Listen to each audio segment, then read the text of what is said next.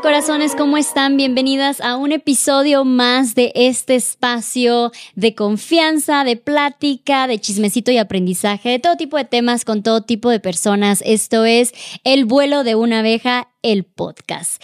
Y el día de hoy tenemos, yo creo, a la invitada más importante que hemos tenido en este espacio. Estoy hasta nerviosa. Ella es la única e inigualable Mama Lucha. ¡Eh! Aplausos todos, por favor, aplausos. ¿Cómo estás? Bien, nerviosa. Con lo que me costó convencerla, Mama Lucha es acá mi mamá. Ella es la detrás de esta personita que tenemos en, cámara, todos ustedes en, diferentes redes. Y el día de hoy tenemos una plática que va, a estar emocionante. Es emocionante de hacerla contigo, mami. Y es sobre cómo es criar a una mujer empoderada. Y no solamente estoy hablando de mí, estoy hablando de cómo se crió Mamalucha y cómo se cría Gaia y cómo son todas las mujeres alrededor de nosotros. Bienvenida a este espacio. Gracias, hijita. bueno, pues la verdad no sabes, es bastante para mí es un gran reto estar aquí platicando contigo. Yo te veo en todo, pero. No, ay, no te hagas. Ya, ya tienes experiencia, ya, ya le sabes a las entrevistas. Vamos a hacerlo de tres maneras. Vamos a hacerlo por tres partes. ¿Te parece? Vamos a hablar de Mamalucha versión hija. Mamalucha versión madre y Mamalucha versión abuela, porque cada una tiene su eh, aportación diferente. Entonces, empecemos con la Mamalucha hija. ¿Cómo es esta niña? Ay, bueno, eh, creo que también le fui un poco complicada a mi mamá.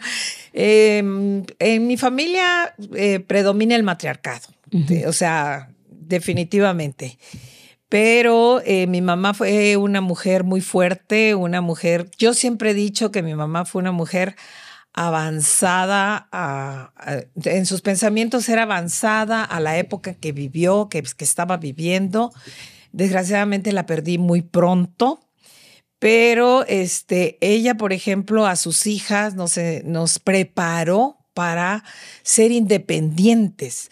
Ella decía siempre que no quería que sus hijas fuéramos dependientes de, nadie. Y este, y bueno, eh, pues creo que, que, lo logró en parte, pues también para la época, porque recuerda que yo nací en 1959. Por ahí de los 50, 60. Sí.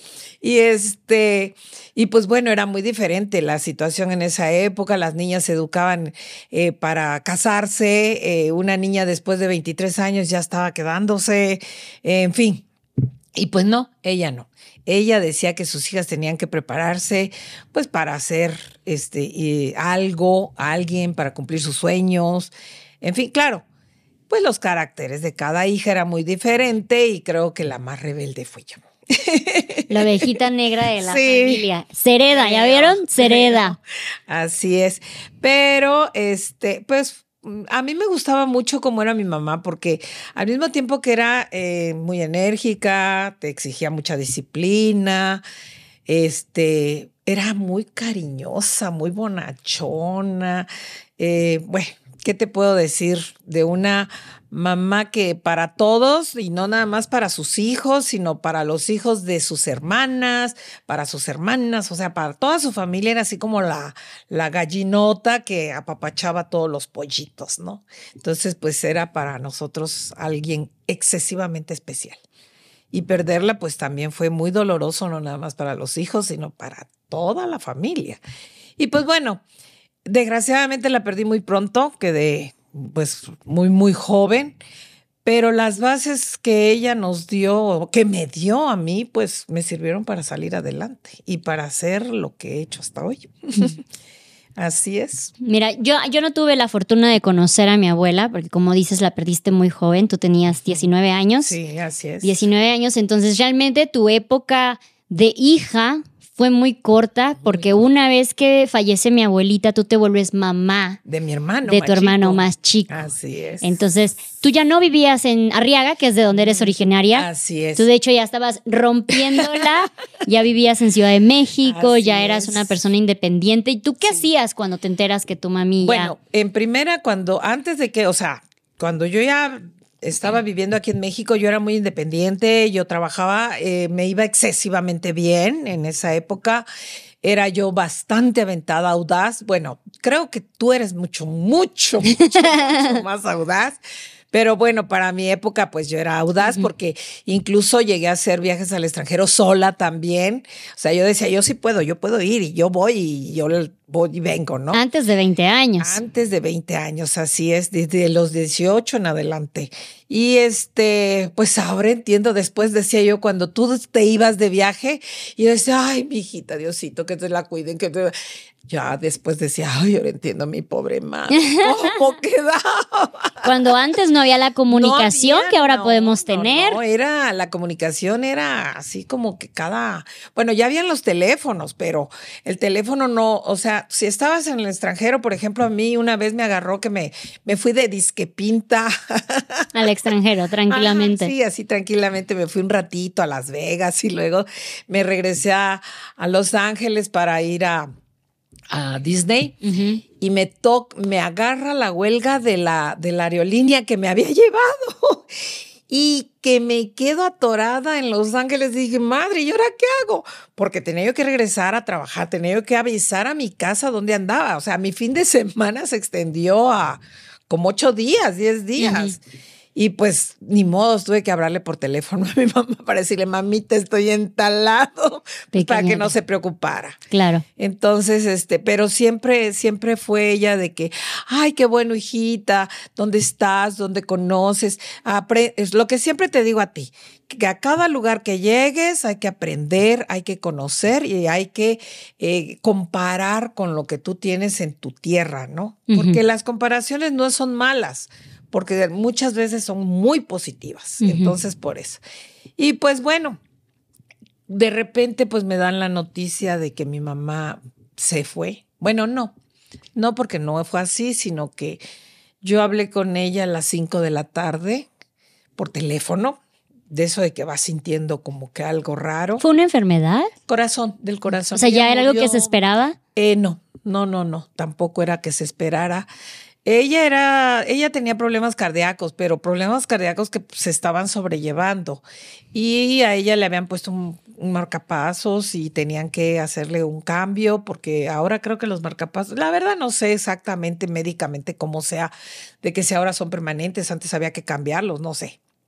Pero bueno, y su cumpleaños de ella fue el 9 de junio. Y entonces, eh, como regalo, ella se supuestamente se venía a México iba a quedarse conmigo un mes, y, pero al mismo tiempo, pues ya la iban a, checar. Yo iba a estar con ella para que le checaran todo lo de la situación médica, de salud, y, este, y ella se venía a México el 14 de junio. Entonces yo el 11 de junio a las 9, a las 5 de la tarde le llamo por teléfono y todavía le dije que, que cómo estaba, que si ya tenía la maleta lista, bla, bla, bla, bla.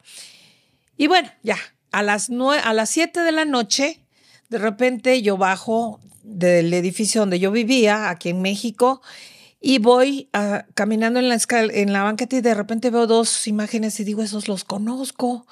Eran unos primos hermanos y los que y digo, ¿qué hacen ustedes acá? Porque vivíamos en, en colonias bastante separadas. Yo vivía en la del Valle, ellos en la Santa María. Entonces, pues se me hizo raro que esas horas los viera. Y la primera pregunta fue que, ¿ya hablaste a tu casa? Y yo me quedo, ¿cómo sí? Ya acabo de hablar a las, o sea, a las 5 de la tarde. En ese entonces, pues no era de que hablaras cada... Estábamos en WhatsApp ni nada. Ni nada de eso. Sí, acabo de hablar. Una tarde hablé con mi mamá. ¿No has vuelto a hablar? No, pues no, no he vuelto a hablar. ¿Por qué? ¿Por qué no hablas? Y ya me quedo así de que... Entonces vamos de regreso a la casa de, de, una señora con la que yo había vivido, que era muy, muy querida nuestra también, en paz descanse. Y ya ella ya, ya sabía y me dice, vas a hablar a tu casa, habla hija, habla. Y ya hablo y ya me contesta mi papá y me dice, hija, lo único que te puedo decir es que te vengas de inmediato, porque mamá está muy mal y se nos va. Fue la noche más horrible. Bueno, para mí fue la noche triste como, como la historia, porque toda la noche me quedé despierta y estaba yo desesperada por llegar a Chiapas. Y pues bueno, En ese entonces tampoco los vuelos a Chiapas eran cada hora como ahorita, ni cuántas líneas como ahorita. Era uno a las seis y media de la mañana. Había que esperar, a las siete creo que era. Había que esperar para irme. Entonces, pues ya llego y ya todo se dio. Yo llegué todavía. Cuando yo llegué me dicen que mi mamá ya no me iba a reconocer, ya no iba a hablar, porque pues ya definitivamente ya estaba totalmente en coma. Lo increíble fue que cuando llegué le agarré la mano y le dije, mami, aquí estoy. no sé si yo me hice la ilusión de que movió la cabeza o en realidad movió la cabeza. Entonces el doctor dijo, pues tenemos esperanzas para trasladarla. Pero no, 15 minutos después se fue. Este fue un golpe muy duro, muy, muy duro, porque pues desgraciadamente mi, mi hermano y yo sentimos que nos quedamos muy solos. Pero bueno, ya salimos adelante. que es algo que tú siempre dices como que aquí murió mi mamá y aquí mi papá enterró a sus hijos también. Sí, así es. Entonces tú te hiciste cargo no solo de ti, sino también de mi tío, que siempre hacemos la burla de que es tu hijo mayor y creo que el que más lata te da, eh, pero lo hiciste bastante bien. Ah, bueno, me hubiera gustado haberlo hecho mejor, ¿verdad? Pero pues tenía yo 19 y el 15, imagínate me tocó la etapa de la rebeldía. Claro, el pobre como se sintió tan solo también. Él se casó demasiado joven, era un niño. Él y su, esposa eran un par de niños cuando se casaron también, ¿no? Pero este, pero bien porque tenemos una hermosísima familia ahora, ¿no? Yo tengo este, biológicamente dos hijos. Tengo a mi hijo Carlos Eduardo, que es el varón mayor, y a mi princesa, que siempre digo que es mi princesita TNT, porque ah, esta es una verdadera dinamita. Y este, pero pues aparte mis hijos este, de corazón, ay, son demasiados. Sí, como dices tú que mi abuelita, e, bueno, yo también vengo de un matriarcado 100% y así como dices que mi abuelita era la mamá gallina, pues tú eres la mamá gallina, por eso te decimos mamalucha. Y no solamente tus hijos biológicos, biológicos, ni siquiera tus propios familiares, sino que todo tipo de personas, compañeros de trabajo, eh, amigos de nosotros, este, vecinos, lo que sea, o sea, ha sido la mamalucha para todos y tu inicio como madre, pues fue muy joven, porque ni siquiera fue como que tuviste un recién nacido a los 19, ¿no? Ya tenías adultos de quien cuidar. También te tocaron eh, tus sobrinos cuando tú ya tuvieras, eras muy joven y empezaste ahora sí que en este camino de ser la mamalucha a muy, muy temprana edad. Pues sí, este, la verdad que yo creo que yo tenía ese espíritu maternal muy arraigado, muy, muy, muy profundamente en mí. Y empecé a, ser mamá físicamente, o sea, ya mi propio hijo a los 22, pero, o sea, tengo un sobrino que adoro, que llegó antes que, bueno, que más que nada fue como que mi primer hijo, e incluso mis hijos tienen envidia de El primogénito. Ay, no, pero es lindo, mi negrito. Y este, y después de, eso, pues ya viene Carlos Eduardo, que es tu hermano, y pues también empiezo a disfrutar a los, a los hijos de mi hermano, a sus hijas más bien, porque las primeras tres fueron niñas, que llega Luz Patricia, que llega Carla, que llega Yoli, bueno, que llega toda la retaila, porque mi hermanito querido tiene seis hijitos. Entonces, pues este, y después de ellos, los nietos, ¿no? Que ahora soy pues prácticamente como mamá de dos nietos que también son mi adoración, que son los que viven conmigo, ¿no? Este, que también este, los disfruto mucho. Bueno, yo disfruto mucho a todos, pero uy, no saben a quién disfruto más. Ahorita es mi perdición porque Toda la familia sabía que me moría yo por tener una nieta. Lástima que la tengo muy lejos. ahí van las quejas, ahí van las quejas. y es que, ¿sabes qué? Yo siento que, digo, ya nos adelantamos un poco, pero siento que Gaia realmente viene a por fin darte el papel de abuela, porque a ti te tocó ser madre de mis sobrinos. Tú todavía tuviste que ser una, mamá, una mamá mayor que la que decía de que ya no es lo mismo ser una mamá a los 20 años que ser una mamá a los, 50, 40. no, pues ya no. Eh, y realmente Gaia viene ahora sí a hacer por fin desarrollar tu papel de abuela. Ya lo estoy desarrollando, Ya, mi por papel fin. de abuela consentidora. Ah, bueno, ojalá la Pequeño mamá. detalle, pequeño detalle. Oye, regresando, ahora sí que el, tu, tu, ahora sí que tu desarrollo como hija es muy pequeño. Eh, entonces tú tuviste que madurar muchísimo muy joven. Y cuando tienes 23 años te vuelves mamá por primera vez. Y estamos hablando que en ese tiempo vienes a ser rebelde también porque te toca ser madre soltera. Así. Cosa que en esos momentos no era tan común como ahora. No, no era nada común y además te voy a decir una cosa. Yo soy la más chica de las hermanas y todas mis hermanas, todas, bueno, tengo, tenía en paz descanse también mis hermanas adoptivas y mi hermana biológica, todas habían estado, eh, habían cumplido con el estatus social eh, determinado de la época de ser pedidas, de tener todo el compromiso matrimonial, la boda y bla, bla, bla, bla, bla, ¿no? Y de repente, pues llego yo y este, y pues yo en ese entonces todavía vivía una de mis hermanas, que era la más cercana a mí, de mis hermanas mayores, mi hermana Estela. Y este, y siempre me decía, ay, manita, ay, cuando tú te cases vamos a hacer la gran fiesta, porque era yo la más chica, ¿no? Y yo, sorpresa, pues, ¿cuál tu gran fiesta? Entonces un día le dije a mi hermana que si le podía yo cambiar la fiesta por bautizo. y se quedó impactada, ¿no? O sea, no sabía ni qué decirme. Y recuerdo muy bien que le dice a su esposo, Roberto, dile algo, dile algo. ¿Cómo es posible? Dile algo. Y, y mi cuñado así, ¿pero qué quieres que le diga? No es mi hija. y entonces, pues, dar la noticia a la familia, pues fui, sí, fue un choque muy fuerte. Sobre todo mi papá la agarró muy feo contra mí en esa época. Y sí, estuvo duro, muy duro. Pero pues yo dije, no, yo sí puedo, yo soy aquí Juan Camaní. y lo saco. Y pues tuve un, mi, mi, o sea, viví todo mi embarazo con una alegría tremenda, porque la verdad para mí fue muy alegre ser mamá, eh, o sea, eh, no me importó. Y yo creo que, fíjate que a veces me pongo a pensar qué tanto me afectó en un momento dado tener o no tener a mi lado al padre de mi hijo. Pero era tanta mi alegría de ser mamá que fue muy poco lo que me, lo que me hizo falta. Y pues bueno, dije, si él dice que no quiere comprometerse, pues yo tampoco lo voy a obligar, ni tampoco voy a ponerme en el plan de que, "Ay, ¿qué va a decir la gente? Pues por mí que diga misa la gente, porque yo, es más, yo presumía mi panza como no tienen ni idea, como no tienes idea, hija. Yo quería presumir tu panza, pero desgraciadamente tú no me dejaste.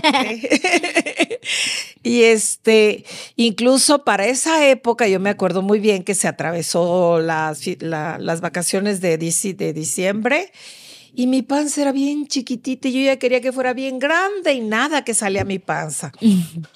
Y pues, pero bueno, yo quería presumirla. Y entonces, este, pues bueno, eh, ter- tuve a mi bebé. Yo creo que mi actitud de, de, de, de- porque no era de reto. Mi actitud no era así de, de retar de que yo aquí Me soy, vale. me vale, que yo puedo, que no, no, sino mi actitud de alegría, de felicidad, de todo eso hizo que pues como que todos se dieran, o sea, todos así, ay, qué bonito, ¿no? O sea, no, no tienes esa actitud de, porque a mí en mi época me tocó este, ver a madres solteras o que estaban esperando un bebé con una actitud de, de sufrimiento, de angustia, de tristeza, de abandono, ay, no sé, de una actitud que a mí me, me no me latía, pues. Y en cambio la mía no, la mía era de mucha felicidad. Y pues ya nació mi bebé, que como todo niño parecen boxeadores después de perder una pelea, pero yo lo miraba precioso. Fuertes declaraciones de Mamalucha el otro día. Dijo que no, que su hijo era muy feo cuando nació. Sí. muy, muy feo. Sí, mi pobre hijo trajo demasiados traumatismos fetales. Pero yo lo miraba hermoso, hermoso, pero bueno. Y pues luego tuve la suerte de tenerte a ti, la gran alegría, que yo me moría desde entonces que deseaba tener una hija, porque me preguntaban que qué quería yo que fuera mi bebé y yo decía que quería niña y pues bueno, eh, cuando me hice muchas ilusiones de que iba a ser niña y de repente un día eso que vas en la calle y te encuentras a las señoras estas, a las húngaras que te dicen, te leo la suerte, te leo la suerte. Y ahí voy yo muy oronda con una amiga y me dice, te leo la suerte, ay, sí, léeme la suerte. Ay, vas a tener un varón. Y yo, ¿what? no, mijito, no, mijita, mijita, ¿dónde quedó? Porque aparte en esos tiempos no era como que te hacían el reveal de gender como ahora y te enterabas si era niño o niña, era hasta el momento en que hasta llegaba. El momento que llegaba. Y yo así que casi la odié a la, fulana que me dijo que era varón y que no era niña, pero bueno, después ya dije, no, sí, sí, está bien que sea varón, no hay problema, o que lo que sea, pero que salga, como decimos o decíamos siempre y decimos las abuelas, no importa, como decía mi mamá, no importa que sea negrito, chatito, pelos lacios, total, se puede componer. Pero que salga completo y sano, ¿no? Y no, tampoco, tampoco te salí insana. Fui un embarazo riesgoso, de alto riesgo. Un embarazo de lo más terrible. Me, me, ahora sí que me tiraste a la cama no podía yo ni siquiera pararme dos veces seguidas al baño porque la niña tenía una presa por llegar al mundo que no vean.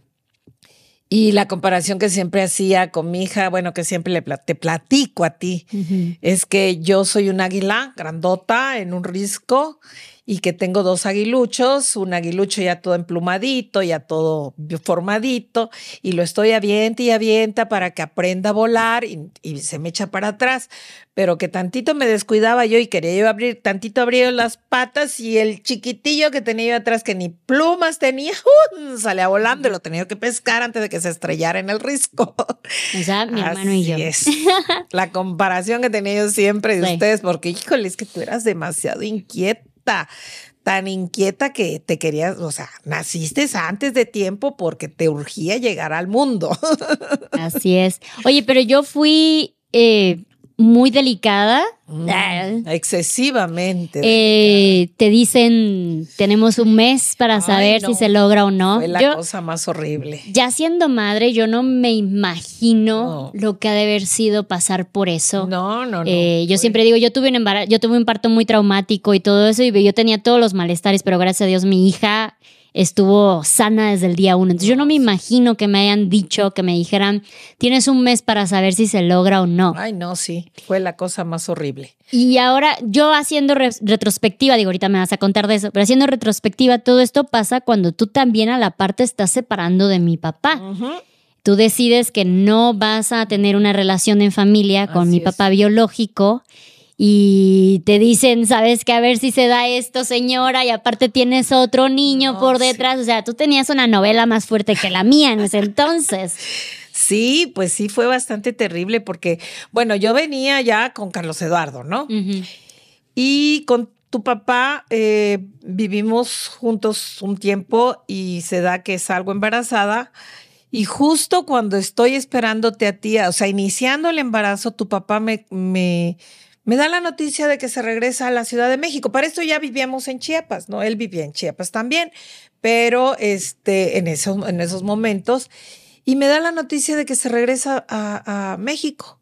Y yo así de que, o sea, eh, cuando yo le iba a dar la noticia a él de, de, que finalmente parecía que estábamos embarazados porque él insistía en que quería tener un bebé y y no saben la, el Via Crucis que viví durante algún ratito, cuando cada mes decíamos, no, siempre no, llegó hasta echarme a, culparme. Porque nuevamente un hombre te va a decir lo que quiera cuando quiere, un, cuando quiere embarazarte. Así es. Y entonces, eh, yo creo que eh, él venía de un divorcio y tenía dos hijas antes. Y eh, ya la ilusión de él, yo pienso que era este, tener un varón. Entonces yo creo que por eso, como yo ya tenía un varón, tal vez él creía que yo iba a tener un varón. Y insistía, insistía, insistía. Y finalmente, bueno, se, em, cuando yo ahí me quedé como que me dio la sospecha de que probablemente estaba embarazada, me llega un día, una tarde y me dice, solicité mi cambio, me regreso a México. Y yo así, ¿cómo que solicitaste tu cambio y te regresas a México? O sea, ¿en qué momento me preguntaste, me, me tomaste en cuenta, pues, no? Y me dice, no, pues es que, bueno, ahí me puso de pretexto que sus niñas, que bla, bla, bla, y me necesitan y una serie de cosas. Y yo así de que, bueno, pues te decidiste regresar a México.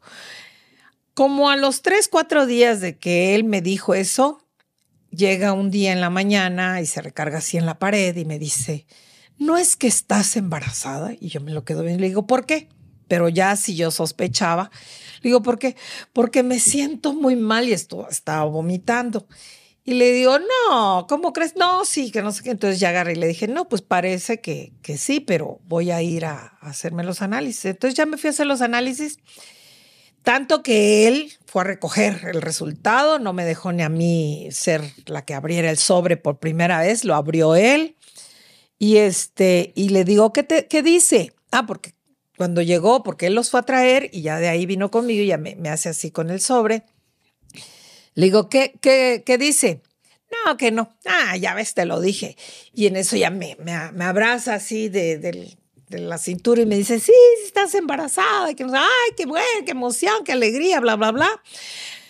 Pero creo que la alegría nos duró esos cinco segundos, esos cinco minutos, porque ah, como al día siguiente le llegó la autorización de que ya su cambio estaba autorizado. Y entonces, pues ya me voy, y ya me voy, y ya me voy, y ya me voy, y pues bueno, vete, pero yo me quedo, yo no voy. Yo, o sea, pues no tenía ninguna seguridad con él al venirme. Entonces dije, no, pues ¿para qué me quedo? Y allá sola, no, mejor me quedo. Entonces me quedé y pues además tenía yo un embarazo muy riesgoso, no podía yo andarme moviendo, no podía yo hacer un cambio de casa, por ejemplo, en fin. Y pues ya cuando tú naciste, pues ya como que el tiempo se había hecho bastante largo entre él y yo y pues ya no volvimos. Y qué bueno que no volví. qué bueno. Pero qué loco, ¿no? Porque esto lo hemos hablado ya en varios podcasts, y cómo es cuando luego siempre nos echan la culpa a las mujeres de que escogimos mal al papá, bla, bla, bla. Y yo siempre he dicho es que cuando uno quiere ser, cuando un hombre quiere embarazar a una mujer, te va a pintar la historia que tú quieras, ¿no? A mí también me tocó esto de que a la primera ya está, seamos papás, seamos de yo, yo todavía no, no estamos listos, hay que esperar y que no sé qué. Y cómo es de que con una mano en la cintura, después de haber estado insistiendo tanto en que te embarazaras, con una mano en la cintura, pues simplemente no fue un padre presente. No, pues no. Y como, bueno, afortunadamente, porque yo siempre lo vuelvo a decir y a repetir, no todas tienen la suerte de Luz María. porque afortunadamente, pues yo me quedé, me quedé en Chiapas, él se quedó aquí en México él vivió su vida aquí en México, ah, bueno, pues ya tampoco existe, ya, ya no está con nosotros, ya falleció. Este, pero ya los tuve un momento, un, un este, tiempo muy fuerte, porque cuando tú naces, una naces prematura. Faltaba, bueno, naces casi siete mesina. Dos, este, naces con muchos problemas físicos porque tenías inmadurez este, en el píloro, tenías deficiencia respiratoria, pesabas un kilo cuatrocientos gramos. Este, sí, no, no, no, eras una cosita así chiquitita, hermosa, mija, porque era muy chiquita, entonces tenía suficiente mi mamá, espacio para moverse. mi mamá dice que yo soy más, bueno, que yo era más bonita que Gaia. Sí, así es. Tómenla no, esa. No, no solo lo digo yo, ¿eh? No solo lo digo yo. Mi papá también dice que yo era y más mucha gente que conoció, que te conoció de bebé, siempre dicen, está muy bonita Gaia, pero Luchina era Mm. hermosa. O sea, No sé, no sé si pelear o no esa afirmación. La, la- la acepto en silencio. sí, sí, este, ay, es que eras finita, finita, tu carita era chiquitita. Lo único que no traía cejas ni pelo porque los traía tan güeros que no se le miraban. Sí. Pero de ahí en fuera era una cosita de nada, su carita, toda ella era chiquitita. Pero el problema fue que al segundo día, pues este, la niña, eh, o sea, la situación está de que o nos vamos para acá, nos vamos para allá, ¿qué hacemos con la niña, no? Y luego cuando el pediatra, el primer pediatra que la, que la revisa y la atiende, que te revisa, pues, me dice que la situación está tan grave que era muy poco probable que sobrevivieras. Y yo así de, ¡ah! Y entonces, este, pues para esto a mí me agarra el parto prematuro en Arriaga, que afortunadamente el médico, el ginecólogo de Arriaga eh, que me atendió es el ginecólogo que recibió a toda mi sobrinada anterior. Y este, y luego de eso, pues de Arriaga me traslado a Tuzla, que son dos, en ese entonces eran casi tres horas de camino, contigo aquí así que no podía yo moverte porque tantito te movías y tenías, este, te empezabas a ahogar, te faltaba el aire, había que ponerte oxígeno. Ay, no, no, no, no, no, no. Una serie de cosas. Y entonces, ya cuando llegamos a Tuxtla, este, me dice el, el pediatra que, que, te vio, que no, pues, eh, o sea, empieza a hacer preguntas, te revisa, checa todo, y estabas bajando mucho de peso, porque lo que lo poquito que lográbamos meterte, lo sacabas y caía como a no sé cuántos metros de ti. Y este, y entonces me dice así tranquilamente. Yo creo que pensando que yo no era la mamá, porque me miraba ahí muy propia, y me dice, este, pues miren, hay que, hay que ser conscientes. Tenemos un mes para saber si esta criatura se logra o no. yo me lo quedo viendo y como así de que, ¿qué me está usted diciendo, doctor? Y se voltea y me dice, ¿quién es la mamá? Yo, ¿pero qué no dice que nació por cesárea? Sí, sí, fue cesárea. Eran tres días que habías nacido y yo ya andaba viajando contigo. Pues ni modo. Y este, y pues ya, eh, pues hay que trasladarla a México. Ay, sí, vamos a trasladarla a México. Y una, una amiga que tenía, me dice, eh, le voy a hablar a mi pediatra porque ella tenía su pediatra, o sea, ella era de aquí de México, es de aquí de México. Le voy a hablar a mi pediatra para que, para que atienda a tu bebé. Pero en, esos, en esas comunicaciones de que te traslado y no te traslado, dice el pediatra que te iba a recibir acá, que no te moviéramos porque su maestro pediatra se acababa de ir a vivir a Tuxtla. Y tuve la más o sea, la suerte y la fortuna más grande del mundo de que yo creo que el, doctor Luis, en paz descanse, este, nos, no tenía ni consultorio ni nada, él incluso acababa, creo que una semana, 15 días, no sé cuánto tiempo tenía de haber llegado. Y lo llego a buscar y todo, y ya empieza a checar y todo. Y me dice, no, hija, lo logramos. Además es niña. Bueno, no me dijo niña, me dijo, es vieja. Las viejas siempre nos llevan la contraria. Entonces me dio tanta seguridad, me dio tanta confianza, casi me aseguró que no me preocupara yo jamás de, que tú ibas a salir bien. Y pues mira, te dio, te, te atendió durante cinco meses. Claro, yo corría con él cada tres segundos por lo que hiciera. O sea, hacías así y yo ya corría con, él, ¿no? Pero pues fue la, ahora sí que la dicha de tenerte después de todo. Me acuerdo un día que llegué que te, ya tenías como cinco meses de edad, que pesabas tres kilos 850 gramos a esa edad. cuando tu hermano, cuando nació, nació con cuatro kilos. Imagínate, era un chamacotón. Sí. No, si yo siempre he dicho que mi vasta experiencia de madre con el primero, contigo valió lo mismo. y este. Y me acuerdo que llegué corriendo y, le dije, ay, doctor, mira, hija, me, me abrazó, me pasó así el brazo, su brazo acá y me dice, mira, hija, entiende, tu hija ya es una niña sana, ya y si me la vuelves a traer corriendo así como ahorita, la que voy a mandar, pero con el psiquiatra va a ser a ti. bueno, está bien. Y ya de ahí, pues te volviste a enfermar en una ocasión. Bueno, empezaste con lo de las anginas, Pero se te quitaron, bueno, te operamos las anginas, te, te extrajeron las anginas y, y, desde entonces en tu vida te has enfermado, sí. chamaca. Soy muy sana. Has sido, la, eh, has sido mucho más sana tú que tu hermano que nació tan sano, ¿eh? Sí. Mucho más sana. Bueno, y tu hermano, aunado que tu bueno, hermanito a él le querido, gusta el peligro, aparte. Le encanta andarse enfermando a lo tonto, ¿no? Porque tiro por viaje se accidentaba, que si no era la mordida de, de un Rottweiler en la cara. Imagínate. No, no, es que yo ahora Una que. Una suerte, tu hermano. Ahora que soy mamá y pienso en, en las infancias que tuvimos, Ay, bueno, sí. mi hermano, bueno, yo por, por todas estas saludes de cuando nací y mi hermano por todas las. Los todos los accidentes en los que se metió de manera gratuita.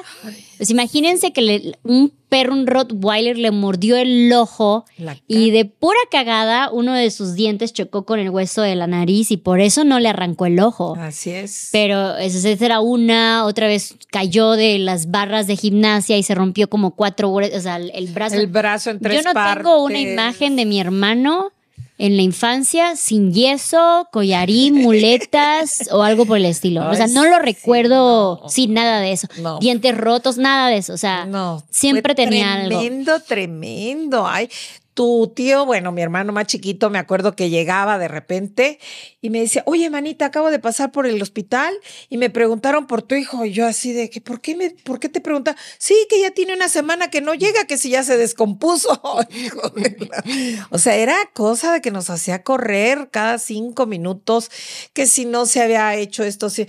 Bueno, con él tengo un libro, digo, tengo para hacer un libro de, de accidentes y de los cuales se salvó de todo. sí. No, no, no, desde morder una esfera cuando tenía dos años, mordió una esfera. En ese entonces las esferas eran de cristal, ¿te acuerdas? Ahorita comprar esferas de cristal te salen en un ojo de la cara. Sí.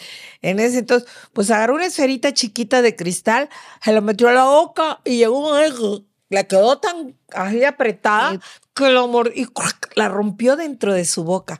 Y ahí me tienes a mí tenerlo así boca abajo y con un, con el migajón del, No. del pan, tratando de sacar. Ay, no, no, no, horrible. Otro día estaban lavando una alber- la alberca de un lugar donde habíamos ido y pues estaban los trozos como de, de- del cloro y agarró un pedacito y se lo metió a la boca y le quema. Y, ¡ah! Inmediatamente, ay, no, no, no. Y si no era que se rompió una cosa, se rompió otra, se hizo acá, se hizo allá. En el kinder se subió al asta bandera como changuito y se viene del asta y se raja la cabeza. Ay, no, no. Me tiro por viaje. de que cuando decían Jesús, ese niño, yo ya empezaba a sentir frío, frío, frío, frío, porque segurito era el mío. Pues en Chiapas tenemos el mar, que es un mar, es mar abierto. Entonces está la, la, la cosa de que el tumbo. el tumbo es, la ola, olas revienta dejan. la primer, la ola más grande y ya empiezan a la venirse- última ola, o sea, no, sí, la para primera allá ir, del ajá. océano hacia, Hacia la el- playa. Y entonces fuimos y yo me acuerdo que te estoy poniendo tu tinita porque tú tan chiquita y para que juegue la bebé cuando volteo y no sé quién dice, madre, ese ya se fue. Y yo dije, ¿quién se fue? Y volteo. Pues ya, mi hijito querido, ya había pasado el tumbo. Ya era una miniatura de nada que se miraba. Empecé hasta a oír la, o sea, la gente se empieza a juntar, empiezan a buscar que al salvavidas, porque allá no hay salvavidas así de que, ay, sí, hay un, algún lanchero que tiene experiencia y que se mete rápido, ¿no? Y empecé a oír las voces de la gente así lejos, lejos, lejos, lejos, lejos, lejos. Y yo nada más miraba la bolita que de repente desaparecía y de repente aparecía. Y de, pero para esto es un mar que tiene tiburones. Sí. ¿no? Entonces de repente desaparece la bolita y todo el mundo, no, pues ya se fue. Y yo así me quedo viendo hacia el horizonte nada más, ¿no? Y de repente no sé cómo empiezo a ver la bolita que se había desaparecido de aquel lado, de este lado, y llega todavía hacia mí. me acuerdo. El escuincle tenía nueve años, ¿eh? O sea, no era un niño grande. Llega y dice, qué chingón se siente. Ay, me acuerdo que le zampé una cachetada que se quedó él también sorprendido.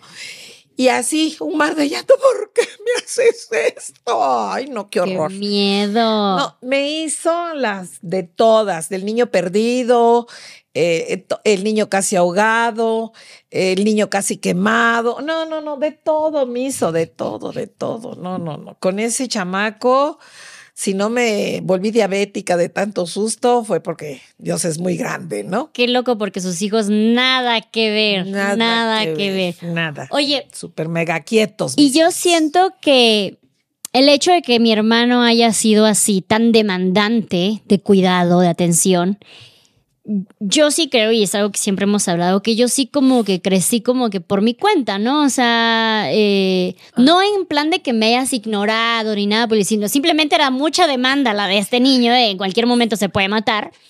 Y fue, fui como, yo era muy tranquila, yo, o sea, yo recuerdo, o sea, yo la luz que soy ahorita, a la luz que era antes de, no sé, los 20 años, somos dos personas completamente diferentes. yo realmente no recuerdo cuál haya sido el clic que me hizo quiero comerme el mundo.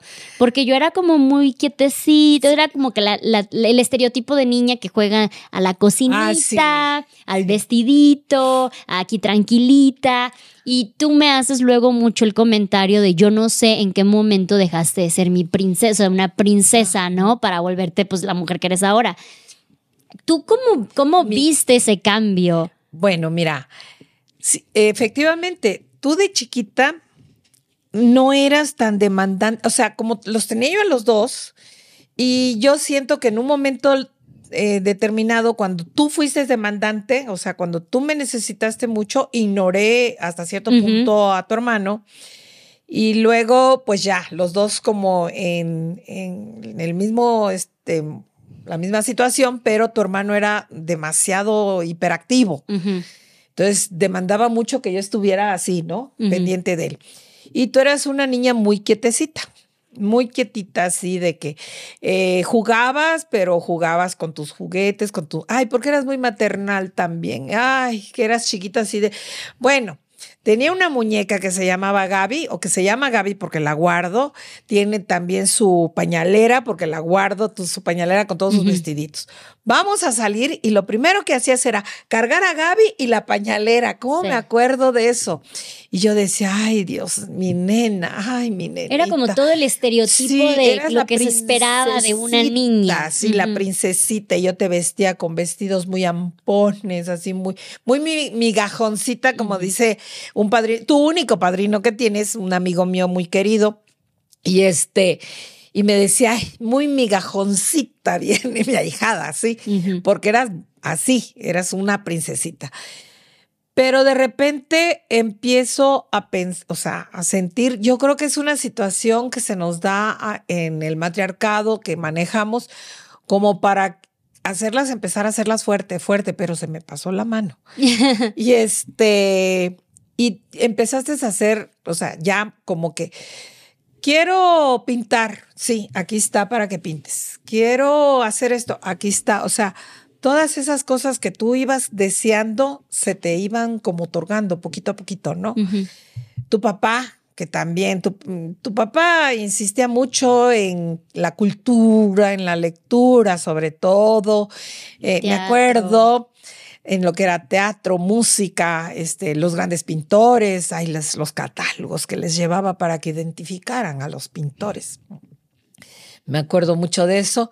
Y, este, y cómo me acuerdo cuando te regaló el libro de Shakespeare, un librotote de este vuelo, y eras una niña como de 13 años. Y yo dije, madre, ¿cuándo se va a acabar ese libro, mija? Y yo me acuerdo que seguí insistiendo y lo terminó. Pero este, y tu hermano no, tu hermano todo eso lo desechó, él X lectura.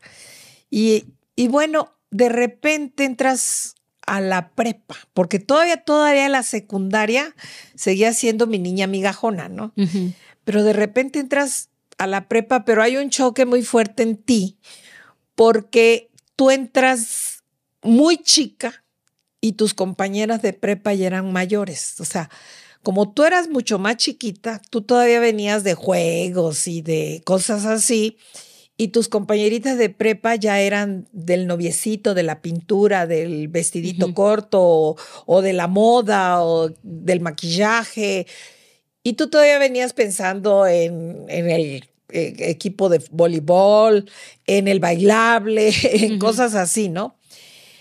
Y en ese choque, en ese, en ese paso, para mí fue muy fuerte tu primer año de prepa, tu primer semestre, ni siquiera tu primer año, tu primer semestre de prepa, porque yo te miraba como muy desfasada del resto de las niñas. Y haz de cuenta que, que, de pronto dijiste, no, no me voy a quedar atrás. Y empezaste como que, vamos, y saliste, o sea, te emparejaste. Y por eso ahí fue donde tú empezaste a cambiar, donde dejaste desde mi princesita para convertirse en la princesita tenete, porque además agarraste la moda, pero al doble de lo que la tenían el resto de las chamaquitas. Agarraste eh, todas tus decisiones al doble de lo que la tenían las demás muchachitas, entonces, pues ahí fue, ahí, ahí justamente en ese momento fue el cambio cuando tú entraste al primer año de prepa. Y ahí fue donde yo también noté el cambio que tú hayas tenido. Sí, de hecho, cuando ya entré a la universidad, yo me salí de la casa a los 20 años. Eh, porque yo como que sí siempre dije, quiero independizarme, quiero ser independiente desde muy chiquito, como que yo te veía muy independiente a ti, yo decía, yo, yo la manera legal era irse a estudiar la universidad fuera, no la pudimos ni pagar ni hacer, hice examen, no se pudo, eh, tuve que vivir con esa frustración. Entonces, estando yo en la universidad en Chiapas, a los 20 años decido irme de la casa y fue un golpe muy fuerte, creo que fue la, ha sido la única vez en que nos hemos dejado de hablar, incluso nos dejamos de hablar como tres meses. Estaba yo muy enojada. Porque yo me imagino para ti matriarcado, la mamá de todos los pollitos, no solo de mis hijos, mis sobrinos, todo, que mi propia hija no quiera vivir conmigo, Así es. fue muy fuerte para ti. Muy fuerte. Y yo me acuerdo, perdón, y yo me acuerdo que tú mandabas a todos a hablarme de, díganle que regrese y todos me decían, te apoyamos, estamos contigo, porque mi hermano y yo precisamente no teníamos una buena relación para nada. sí. Entonces siempre tuvimos como que esta disputa y yo llegué a un momento que dije, me voy de la casa me fui a los 20 años a vivir con Carlitos. Y me acuerdo que incluso fue así de voy a acompañar a Carlitos a su casa porque no sé, tiene algunas cosas y en lo que tú regresaste del trabajo yo ya me he llevado hasta la cama. Y me, me marcaste así de no te fuiste con Carlitos dos días, te fuiste a vivir allá y así, lo siento, ma, ni modos. Y así yo me acuerdo que, o sea, yo en, retrospectiva veo que te saqué varias canas verdes desde ese mm. aspecto. Digo, en ese momento nos dejamos de hablar por tres meses y ya luego como que pues, más o menos se, se, arregló la situación, pero ya nunca más volví a vivir en, tu casa. No, no, no, ya toda la todo el tiempo que llegabas era por temporadita, o sea, es como ahorita que te vas de viaje o cuando regresaste con Gaia, que estuviste unos meses, pero yo sé desde entonces que ya no vives pues conmigo, o sea, que llegas nada más por una temporada. Y este, no como cuando vives permanentemente con mamá y papá. Para mí fue muy duro que te fueras de la casa, no sabes, yo era una Magdalena en el trabajo y yo tengo una amiga que adoro en el trabajo y que era, bueno, todos los días platicábamos, incluso el que te digo que es tu padrino, que era eh, nuestro jefe en ese entonces, yo le decía, eh, bueno, él decía, ya empezó el confesionario, porque Diana y yo nos poníamos, bueno, yo me ponía a, decirle todo y era mares de llantos, ¿no? De que no, no aceptaba que te hayas ido de la casa y yo estaba muy enojada. Hasta que un día llegó tu papá y me dijo, mira, Lucha, más vale que la niña se haya ido de la casa a vivir a otra casa aquí mismo en la ciudad. Peor es que se fuera a otro lado con gente que ni tú ni yo conociéramos. Y entonces, estando aquí en la aquí en la ciudad, cualquier cosa estamos cerca para correr por ella. En cambio, si se va, o sea, ¿para qué te enojas? Si te enojas con ella, la vas a, alejar. retirar, alejar más. Y es preferible que la tengamos acá.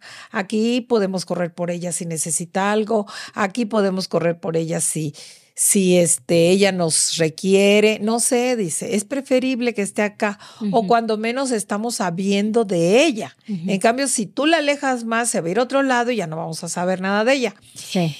Y me quedé y dije, tiene toda la razón. Ay, tu padre es un hombre muy sensato, muy, muy... No, tuve una gran suerte encontrar ese hombre. Sí. Y este, y entonces pues ya fue que hicimos las paces.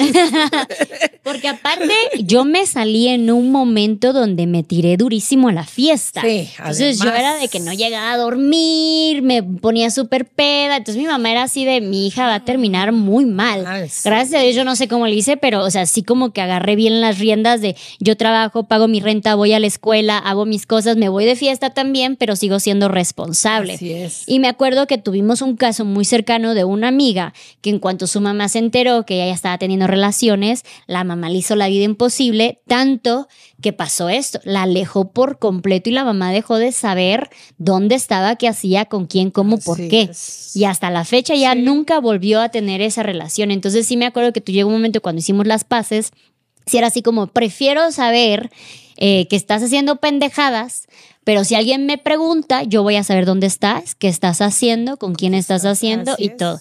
Entonces como que quedó muy clara esta dinámica entre nosotras, porque ya después fue que me fui de Chiapas, me fui a Playa del Carmen a trabajar en un antro, Al y luego cual me fui a viajar, ver. mamá fue a ver al antro y todo este show. Y fue como muy claro de tú siempre dime dónde estás, Sí, siempre es. dime qué estás haciendo, así Sí. sea malo, porque prefiero tener esa confianza contigo a nunca más saber. Y creo que fue donde empezamos a tener esta relación que es la que tenemos ahora, donde yo es. genuinamente digo que eres de mis mejores amigas, Sí. porque te tengo toda la confianza del mundo, pero sí pasamos ese bache, sí, Sí. tuvimos que pasar por esos baches y yo creo que fue fortuna de mi papá de decirte, a ver, las cosas o se van por aquí o se van por aquí, tú decides. Eh, cuando ya decido irme de, de Tuxtla, me voy a vivir a Playa del Carmen. Primero te fuiste a Monterrey. Ah, no, Sí. porque aparte, o sea, imagínense, me iba yo a México. Yo me iba a vi- vivir a México porque iba a ser actriz, Ah, sí. obviamente. Entonces, Hasta eh, casting hiciste. hasta casting.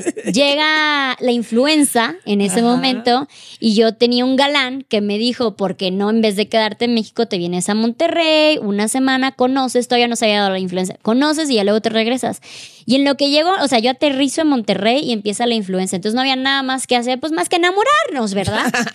Entonces yo pretexto. a la semana le marco a mi mamá, de mamá, ya no voy a ir a vivir en México, ya voy a vivir en Monterrey. ¿Cómo que vas a vivir en Monterrey? Nunca había estado yo en Monterrey. Sí, es que me vengo a vivir con mi novio. ¿Qué novio? O sea, de la nada, la niña de 22 años ya se iba a vivir con el novio a Monterrey. Ay, sí. Ahí va mi mamá a Monterrey a ver quién es el chingado novio y todo eso. O sea, Sí. se llevó muy bien con la relación. Hasta fuimos a Oaxaca a conocer a la familia del novio y todo. Ya después fue, no, mamá, ya no se hizo. Ahora me voy a Playa del Carmen, voy a trabajar en un antro. Ahí va, mamá Lucha, Playa del Carmen. O sea, siempre como que Sí. iba mi mamá a conocer a ver cuál es la situación, qué es lo que hay ¿Qué amigos aquí. te rodeaban? Ami Sí. ¿Qué amigos, amigas? ¿Dónde vivías? ¿Cómo vivías? ¿Qué comías? Eso sí, tengo que reconocer, tengo que reconocer que donde quiera que fuiste, siempre viviste en muy buenos lugares, nunca viviste así fatal ni nada. Yo tenía a veces esas angustias, sobre todo cuando fui a Monterrey, no, todo perfecto. Y qué bueno que fui, justo nos tocó el huracán, ¿te acuerdas? Sí, sí, sí. Y ay, dije, qué bueno que estoy acá. Y tu papá que siempre hablaba, "Ay, qué bueno que estás con la niña, porque para él siempre ha sido su niña, ¿eh? sigue siendo su niña y ahorita él se muere porque yo me lleve a Gaya a Chiapas, porque la adora. Y este, y siempre, qué bueno que estás allá con la niña. Ay, sí, ¿verdad? Sí. Cuando te fuiste a playa, ve a ver dónde trabaja la niña, qué hace la niña. La ¿Con quién sufrida. vive la niña. La sufrida. Y Sí. siempre tuviste una muy buena relación también con mis amigos. Pero yo también siempre te, o sea, siempre te llevé como, mi, ay, vino mi mamá, nos vamos de fiesta con mi mamá, mamá Sí. lucha, vámonos a este lado. Entonces, Sí. siempre, siempre tuviste esa muy cercana relación con mis amigos Sí. hasta la fecha. Sí. Eh, tú y mis amigos están en sus propios chats. Yo ya no vivía en Tuxtla y mi mamá, me vine de café con Carlitos y con Prince y con mis amigos. Y yo así como, ah, ok, mi representante ahí les va. Eh, y fue, fue muy interesante ver cómo esto. Sin embargo, cuando yo empiezo a viajar, eh, a mí me costó darte a entender que esa era la vida que yo quería ahora. Sí. Para ti era como, se va de viaje y luego regresa y ya va a sentar cabeza. Se va de viaje y regresa y ya va a sentar cabeza. Entonces, sí tuvimos una estira y afloje a que yo te diera a entender, ma, es que esto es lo que quiero, pero tampoco impusiste el, lo que estás haciendo No. está mal. No, no, jamás. Porque además te voy a decir, el hecho de que tú viajaras no tanto era que vas a regresar a sentar cabeza, sino siempre, acuérdate que cuando tú empezaste a viajar no había la facilidad. Eh, de las comunicaciones como están ahorita. Y lo primero que hiciste es que te me vas tres meses a Europa. Abajo presupuesto. ¿Quién? Y, o sea, ¿cómo va a viajar que de mochilera? O sea, todo eso. Y yo decía, no puedo creer, mi niña tan delicada, mi niña, mi princesita que nació y que la tenía entre algodones y todo. ¿Cómo es posible que ahora ande tan lejos y no sé? Ah, porque otra gracia que tuviste fue tu bendita anorexia. Y entonces ella no comía, podía pasarse todo un día con un vaso de chocom de, de, Se me olvidaba comer. Y no comía, se le olvidaba.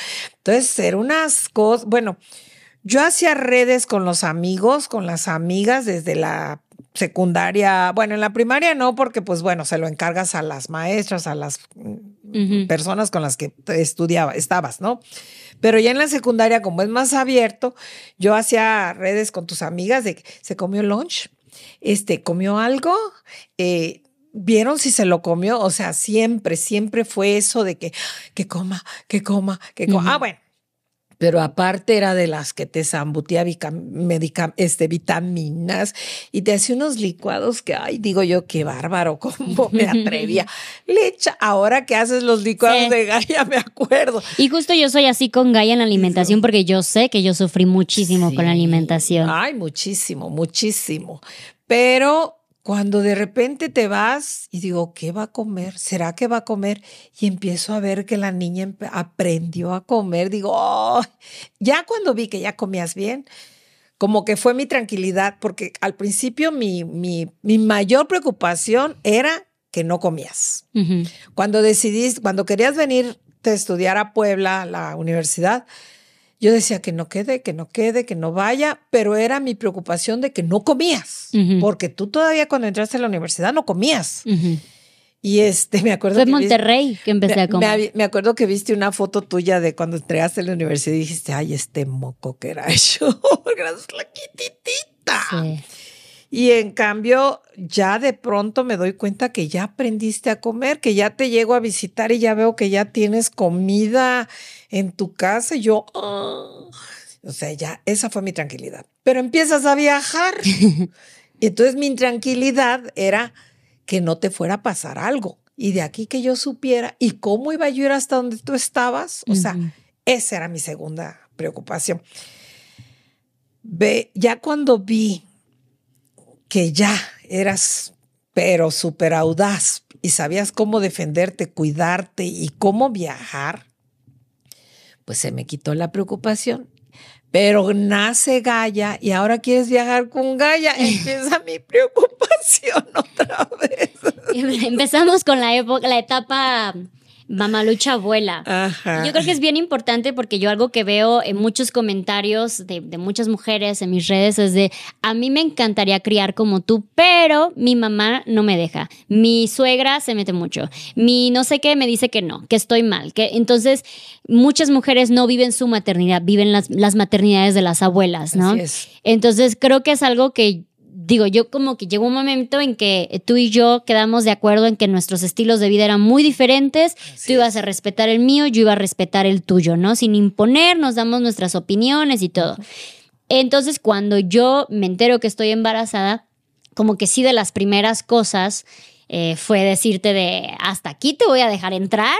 Y hasta aquí tienes que entender que esta es mi maternidad. Así es. Y me acuerdo, me da muchísima risa porque cuando yo, yo mayor, mayor parte del embarazo, no sé, la, la, tercera parte del embarazo la vivo en tu casa, que era en, pandemia. Eh, y yo veía mucho una youtuber que era una doctora eh, especial, especializada en maternidad. Entonces yo, yo estudiando todo sobre maternidad y de repente, entonces tú me acuerdo que pasaba algo y tú me decías así como que, pues en mis tiempos lo hacíamos así, pero no sé qué digan las youtubers. Entonces era muy chistoso porque obviamente para ti también ha de haber sido fuerte el saber que no podías ejercer esta cocrianza de abuela-hija conmigo, porque pues yo te decía de no, hasta aquí, no, hasta aquí, no, hasta aquí. Pero aprendiste a respetarlo y aprendiste también a abrir esa mentalidad de, ok, igual y su, su, idea de crianza no está tan descabellada como pensamos, ¿no? Así es. Porque yo creo que igual y al principio sí, o sea, no me veía madera de madre. No, pues ya ves que desde un principio siempre, siempre decía, ay no, mi hija en, en, su vida se va a casar. Uy, a ser mi abuela, quién sabe. O sea, yo siempre tenía esa idea porque cuando ya acepté que tu vida era viajar, yo decía, no, pues se la va a vivir viajando. O sea, ¿cuándo va a agarrarse el tiempo para ca casarse, para tener un bebé? Y luego, mm, bueno, mi amiga, que es la que te digo que con la que más platicaba y me decía, oye, y este, ¿y qué, qué opina, qué dice Luchina? ¿No? O sea, ¿cómo va? Con? Porque todos en la casa la conocemos como Luchina. Uh -huh. Y este, ¿qué dice Luchina? Que no sé, le digo, no, pues está ahorita en tal lado, va para tal lado, anda haciendo esto. Y me dice, ay, ¿será que algún día se va a casar? Me acuerdo que me comenté. Le dije, mira, yo creo que se va a casar un día que encuentre a alguien que le diga, este, mi amor, ¿te quieres casar conmigo? Y ella diga, sí, ah, bueno, pum, aquí está el juez, firma de una vez. Y entonces. Y mamá Lucha es la culpable, mamá Lucha es la culpable, ella me lo decía. No, el dije, día que te cases es porque conoces a alguien al mes y al mes ya se están casando. No, porque o sea, si no. Si, no, si te dan tiempo de pensarlo, ya no te vas a casar. Y, y, siempre decía yo lo mismo y um, me la cumplió. Dicho y hecho. Dicho y hecho. Y ya este, me acuerdo que, bueno, pero sí nos participó la boda, la vimos en video, la familia se reunió en mi casa para ver el video de la boda y todo. Y me acuerdo mucho que cuando viniste a que él nos iba a pedir la mano y que tu papá dijo, bueno, ¿y qué quieres que diga? ¿Que no? Porque yo hubiera dicho que no. ya están casados, ya que. Ya que, porque cada que a él le decía, fíjate que Luchina tiene una, no, no, no, no, no, no, no, no, novio, no, novio, no, amiguitos, amiguitos, amiguitos, decía siempre él. Pero también muy respetuoso tu papá, jamás fue, e, él es de los que siempre te dice, haz esto por esto y esto, estás joven, eh, aprende de esto, vívelo de esta forma. Y ahora pues los gemelos, que son mis nietos, tus sobrinos, son los que lo están disfrutando uh -huh. y disfrutan mucho a ese abuelo porque... Uh -huh. Como yo digo, no todas tenemos la suerte de, de ser Luz María, porque tuve, cuando me separo de tu papá, que tu papá se vino a México, yo me quedo en Chiapas, eh, como al año y medio que tú naciste, a él eh, se dio lo de que, que descentralizaron las oficinas de, de México, o un terremoto, ya no me acuerdo, creo que se dio un terremoto, el del 85, 87, ya ni me acuerdo. Uh -huh. Y este, y la cosa es que él se, se, va a vivir a Chiapas, porque él vivía en México, él se crió aquí en México, en la uh -huh. Ciudad de México. Se va a vivir a Chiapas y nos empezamos a frecuentar. Este, y entonces él llegaba y me decía, ay, oye, este, ¿cómo estás? Vengo y que te invito a un café y que no sé qué. Yo también, y nos poníamos a platicar largo y tendido. Y jugaba mucho con tu hermano, jugaba mucho contigo. Bueno, la cosa es que cuando venimos a sentir, se dio la relación. Y él me decía, bueno, lo primero me acuerdo fue tu hermano, que en el kinder, él llegaba y me acompañaba a llevarlo y todo, y de repente ya empezábamos, ya teníamos una relación. Y este, y tu hermano le dijo un día, oye, ¿quieres ser mi papá? Mm. Y él le dijo, pues para mí sería un honor. Y entonces dice, bueno, vas a ser mi papá, pero no se lo digas a mi mamá. No, no, no, no, no, yo no se lo digo a tu mamá. Llego al kinder por ustedes, porque era kinder guardería. Llego al kinder por ustedes y me sale la maestra de, de tu hermano y me dice, ay, señora, felicidades. Y yo, ay, muchas gracias, ¿por qué? Y me dice, porque ya me dijo Carlos Eduardo que ya, ya, ya regresó su papá y que ahora sí va a ser regalo del Día del Padre. Los pelos se me pararon. Dije, ¿cómo? ¿Cuál? ¿De dónde? ¿Qué? Yo dije, ¿quién, quién, dónde, a quién están viendo? ¿Dónde lo están viendo? O sea, para mí fue así como impactante. Y ya de ahí le, yo se lo platico a él porque pues ya tenemos una relación y me dice, ay, es que no te lo quería decir, pero es que el niño, me dice, ¿en serio eso te dijo? Sí, eso me dijo, ah, no, pues si él te dijo, pero no se lo vas a decir que te lo dije porque entonces ya no va a tener confianza en mí. Y él así se ganó la confianza de ustedes. Claro, tú eras muy bebé. Sí. Entonces tú ya creciste con la imagen de él. Uh -huh. Tu hermano fue el que lo, lo, lo, lo, este, Entró, lo aceptó, sí, pero fue o es más bien dicho un excelente padre. Sí. Siempre fue un excelente padre.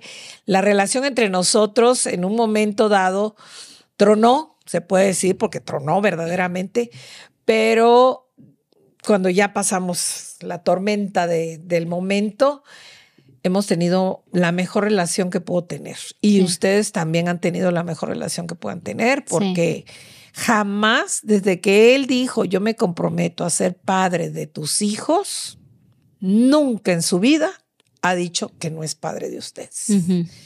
Y es el mejor padre que les pude haber encontrado. ¿eh? Sí. Uf, creo que esa suerte, pocas lo tenemos.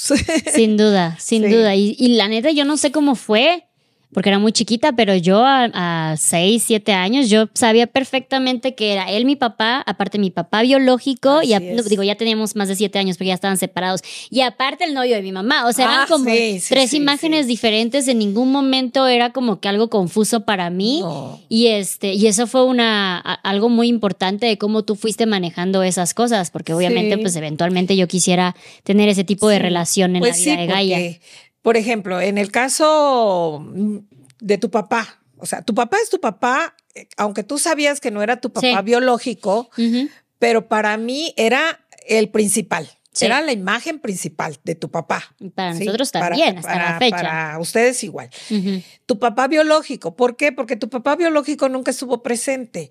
Estuvo presente tal vez en algunas vacaciones, económicamente, eh, Algunas inestablemente, veces. sí, porque no era así de que, que, que- que permanentemente siempre. Este, y, y hasta ahí, ¿no? Y eh, cuando Ed- Eduardo, tan chulo mi maridita, siempre digo lo mismo, este, cuando él y yo nos separamos, o sea, nos respetamos ambos y yo me di la oportunidad de tener una relación que no funcionó, afortunadamente. Y este, digo, afortunadamente, ¿por qué? Porque después de esta relación, otra vez volvimos a retomar la relación tu papá y yo. Y ya fue una relación muy respetuosa de que vamos a estar juntos siempre, pero, o sea, tú en tu espacio y yo en mi espacio. Pero lo que es familia, lo que es hijos, lo que son nietos, eh, lo que son problemas, lo que son este, apoyos, todo eso, ambos, juntos siempre, ¿no? Sí. Y lo hemos manejado los dos perfectamente bien, perfectamente bien. Algo que yo creo que ha sido muy bueno de ver contigo es que nosotros sabíamos cuando tú estabas triste, rota, enojada, lo que sea. Sin embargo, nunca te vimos derrotada por haber estado triste, porque como que hay, hay límites de que uno dice, no, mi mamá nunca la pasó mal, mi mamá es súper... No, creo que eso llega a ser tóxico, el pensar que las mamás no tienen sentimientos, no, No. tienen emociones, puede ser tóxico. O sea, yo quiero saber que mi mamá es un humano. Así Entonces, era como muy importante saber que mi mamá es un humano y aunque la está pasando mal, tampoco se derrota, tampoco se cae. Es como que tiene días buenos, tiene días malos, pero de eso a que ya se le fue la vida, ya no sabe qué hacer y nosotros tenemos que, cargarla. que te quedas de conformista en un. Claro, Un eh, rincón, es ay, no. definitivamente una como que de los, de los ejemplos más fuertes que yo, yo he recibido de ti. Eso y el saber que a pesar de que sabemos que somos generaciones diferentes, mentalidades diferentes, ambas respetamos muchísimo a la otra, porque yo sé que te he sacado canas verdes, pero de eso que me has de pum limitado. me trajiste un tiempo. De eso a que tú me hayas limitado o yo me haya puesto de rebelde contigo, cosas así como que siempre fue una relación de respeto hasta la fecha. Y yo, o sea, yo, yo siempre te voy a agradecer y voy a estar eternamente agradecida porque me dejas vivir mi crianza, mi maternidad. Bueno, Y- todo en general. Eh, tu en vida, general, ¿no? mi Sí. vida en general, pero ahora que ya, o sea, ya hablando como yo, yo sé, yo veo la importancia de que tu mamá te apoyó, no sé, es un parteaguas. Sí. Y lo digo mu- mu- muchos ya, varios episodios de, lamentablemente es un privilegio, porque no es la norma, no es lo común, el que tu mamá te apoye. Así Tanto, eh, incluso nada más en, es- en espíritu, ¿sabes? Decías, o sea, yo, yo no voy a estar ahí dándote dinero ni cuidándote a la niña, pero en espíritu te apoyo. O sea, hasta eso No, sigue siendo un privilegio, saberlo, ¿no? De que más. cualquier cosa cuento con mamá. Eh, y yo creo que definitivamente todo esto de, un, de ser del empoderamiento, de ser una mujer segura, de ser una mujer que intenta varias cosas, va a partir siempre de cuánto apoyo siento yo de mi mamá. Y es algo que definitivamente yo quiero replicar en Gaia. Sí. Entonces, empezando por esto, yo sé que esto no es cómodo para ti, yo sé que es diferente y yo te agradezco de haber venido a este espacio, platicarnos tu historia, eh, ver cómo es el otro lado de la moneda. Y pues nada, muchísimas gracias por, por haber estado presente aquí, a la famosísima Mamalucha. No, al contrario, gracias. Y la verdad es que para mí es un enorme, enorme orgullo. A veces no muy seguido lo digo, pero tú lo sabes muy bien, que estoy mega orgullosa de la mujer que eres, de la mamá que eres mm. y, y de la hija que eres, porque hace poco tu hermano me decía que qué podíamos reclamarte, pues nada. y pues Gracias, gracias, gracias a ti, mamita, por estar aquí. y bueno, y gracias a todas ustedes por, por ver y escuchar este podcast que me habían pedido tanto con la famosísima y querida Mamalucha.